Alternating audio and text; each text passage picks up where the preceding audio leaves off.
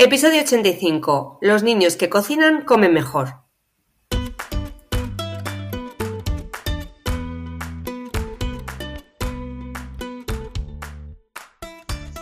Bienvenidos a Los niños que cocinan comen mejor, el podcast de cocina y alimentación equilibrada de la red de escuelas de cocina Kitchen Academy, para padres y madres comprometidos con el poder que tiene aprender a cocinar para llevar una alimentación saludable.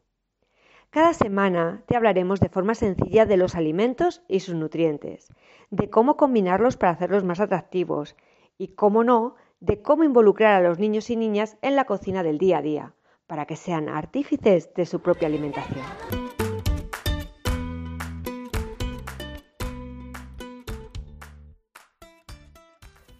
Bienvenidos a un nuevo podcast de los niños que cocinan comen mejor. Bueno, esta, hoy voy a hablaros de un tema que me entusiasma y que me entusiasma por lo repetitivo que es y porque realmente nos pasa a todos. Bueno, hablando con unos papis, en este caso fue un papá el que me lo comentó, me dijo, mira, estoy fatal desde que he venido desde el verano, no dejo de picar entre horas, es que tengo hambre a todas horas de verdad. Y es que no paro, no paro. Así no me voy a poder eh, e, equilibrar, como tú dices, porque yo les digo, no quiero que me habléis de dietas, no quiero que me habléis de nada, hablarme de equilibrio. Pues entonces él me dijo, no voy a poder equilibrar nunca, porque es que no, de verdad, no paro de tener ganas de comer. Bueno, yo eh, retomando esto, ¿no? Y esta pregunta, sabéis que soy psicóloga y yo siempre le he dicho que, bueno, que realmente la sensación de tener necesidad de comer, ¿no? Eso de que, madre mía, que hambre tengo, que hambre tengo, que tengo el estómago súper vacío, que me caigo, ¿no?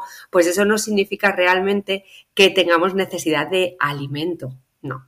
Muchas veces esto está vinculado a nuestro estado ¿no? de ánimo, en cómo nos encontramos en ese momento. Muchas veces estamos súper estresados y nuestra cabeza hace un clic y dice, mira, tengo que parar y para poder parar, qué mejor cosa que comer, que además me da un incentivo inmediato y más seguro si cojo algo muy rápido, ¿verdad? Que tiene azuquitar y mi cerebro va a decir esto yo lo necesito, ¿no? O cuando estoy aburrido también. Muchas veces que no, en el caso de, esta, de, de este señor que me comentaba, de este papá, no era su caso, era más por estrés, pero también nos pasa cuando estamos aburridos en casa. Hay veces que después de haber tenido una actividad incesante, paras, estás en casa y parece que a todas horas tienes hambre. dices, pero bueno, ¿qué me está ocurriendo? Bueno, pues ese, el problema que hay es que cuando nuestro cerebro nos está pidiendo, ¿no? De alguna forma, se lo pide el cerebro al estómago, pero es así, ¿eh? Creerme, le está pidiendo de alguna forma que comamos, lo que le está pidiendo es que comamos algo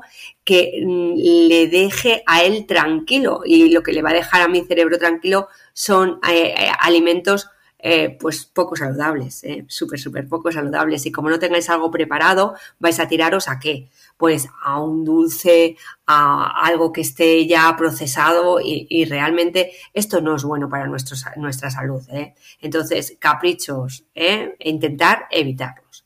Entonces, yo le decía a, a, este, a este papá, ¿no? Claro, si el problema no es que comas entre horas, el problema es qué estás comiendo entre horas entonces él confesó, pues nada, lo primero que tengo, o un sándwich de la máquina, o una patata frita, o un antojo, un antojo, un antojo.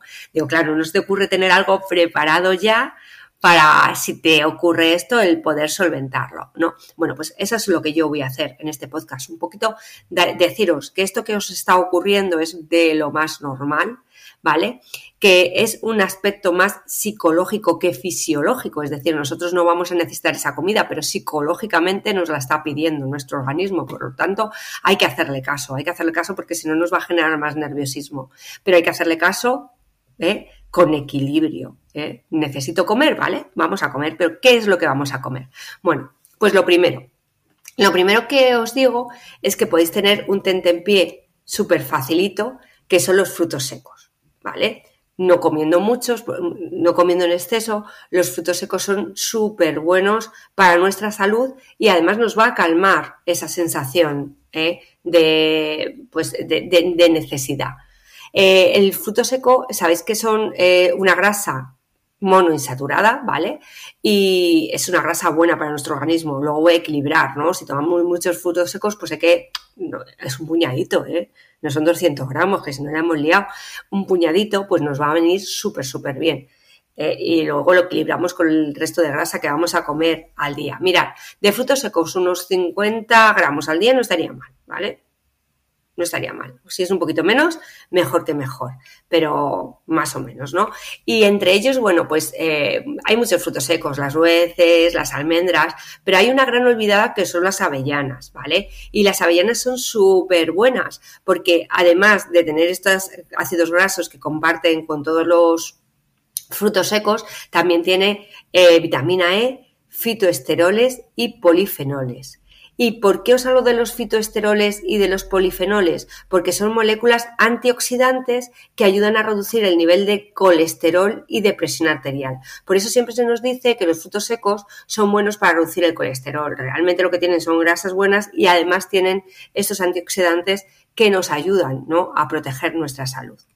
Bueno, primer pie, claro, lo habéis visto, frutos secos tenéis un puñadito y no tengo que ir ni a la máquina ni nada, un puñadito, me tomo dos o tres y a seguir viviendo. ¿eh? Bien, que no, fruta, por favor. Tened siempre una fruta cortada.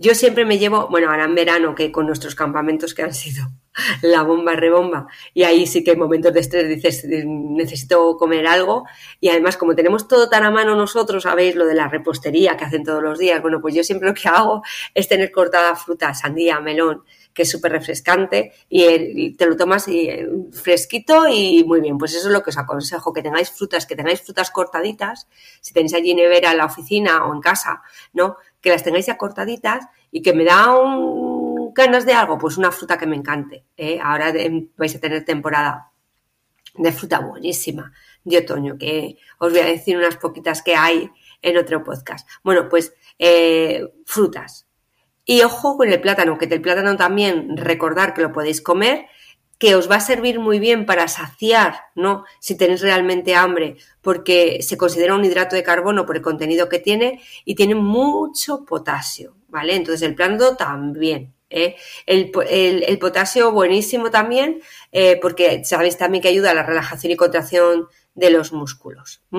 Bueno, si habláramos del plátano, que lo tienen otras muchísimas frutas, pero si habláramos del plátano, eh, yo os diría que, tiene mucho, mm, además de magnesio, y fósforo, triptófano.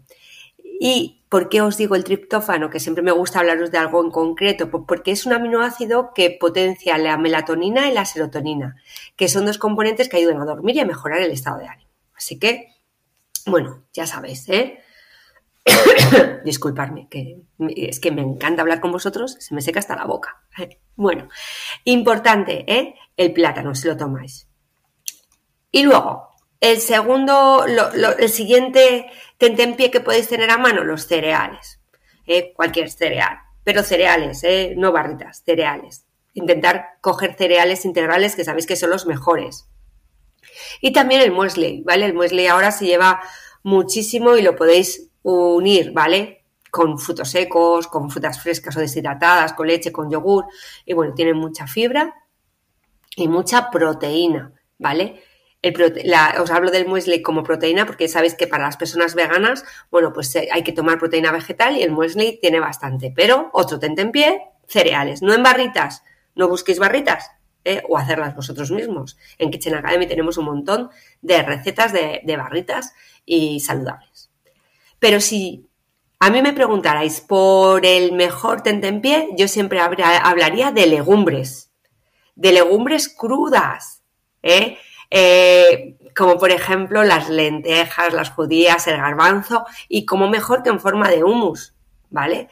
¿Y por qué las legumbres? Me decir, bueno, pues porque las legumbres Mirad, tienen muchísima fibra, tienen carbohidrato que os va a saciar súper rápido, pero además tiene fósforo, magnesio, folatos, vitaminas B6, B3, bueno, que tiene un montón, ¿vale? De, de nutrientes que van a ser súper buenos para nosotros y que además nos va a ayudar a saciar de forma rápida esa sensación de hambre que tenemos.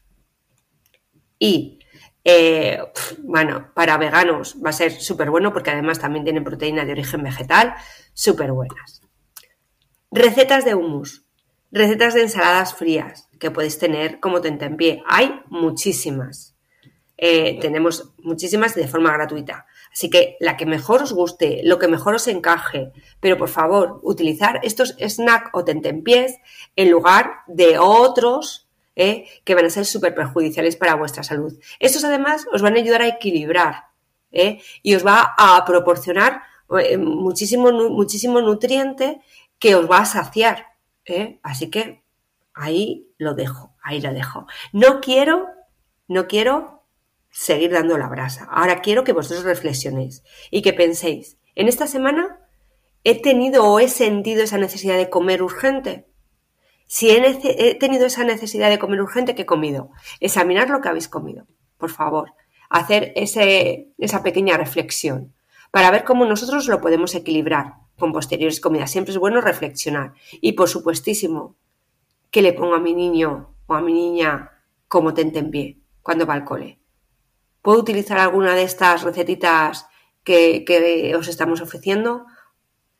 Ser conscientes de ello, porque esto os puede ayudar al niño a hacerlo antes y consumirlo después. A reflexionar. Bueno, espero que hayáis reflexionado estos minutos y que no me disgustéis mucho y que no hayáis tenido mucha necesidad y si la habéis tenido que la hayáis utilizado, esa necesidad la hayáis cubierto de forma saludable. Si no es así, ya sabéis, tenéis la oportunidad de hacerlo. Ayudarlos con los niños, introducir a los niños en la cocina, que sean ellos capaces también de realizar sus tentempiés. Seguro que os lo van a agradecer. Seguro, seguro, seguro. Como siempre, ya sabéis, a vuestra disposición, a lo que necesitéis, en nuestras escuelas físicas en Kitchen Academy en Madrid. ¿Sabéis dónde, no? Las Rozas, Alcobendas, Alcalá de Henares. Kitchen Academy también, por supuesto, en Guecho, la cuna de la gastronomía y Kitchen Activity en Salamanca. De verdad, no os podéis perder Kitchen Activity en Salamanca, que ya sabemos que es una ciudad que tiene menos opciones muchas veces, ¿no? Pues esta opción está ahí, es real. Aprovecharla. Un besote súper, súper fuerte para todos y os espero en el siguiente podcast.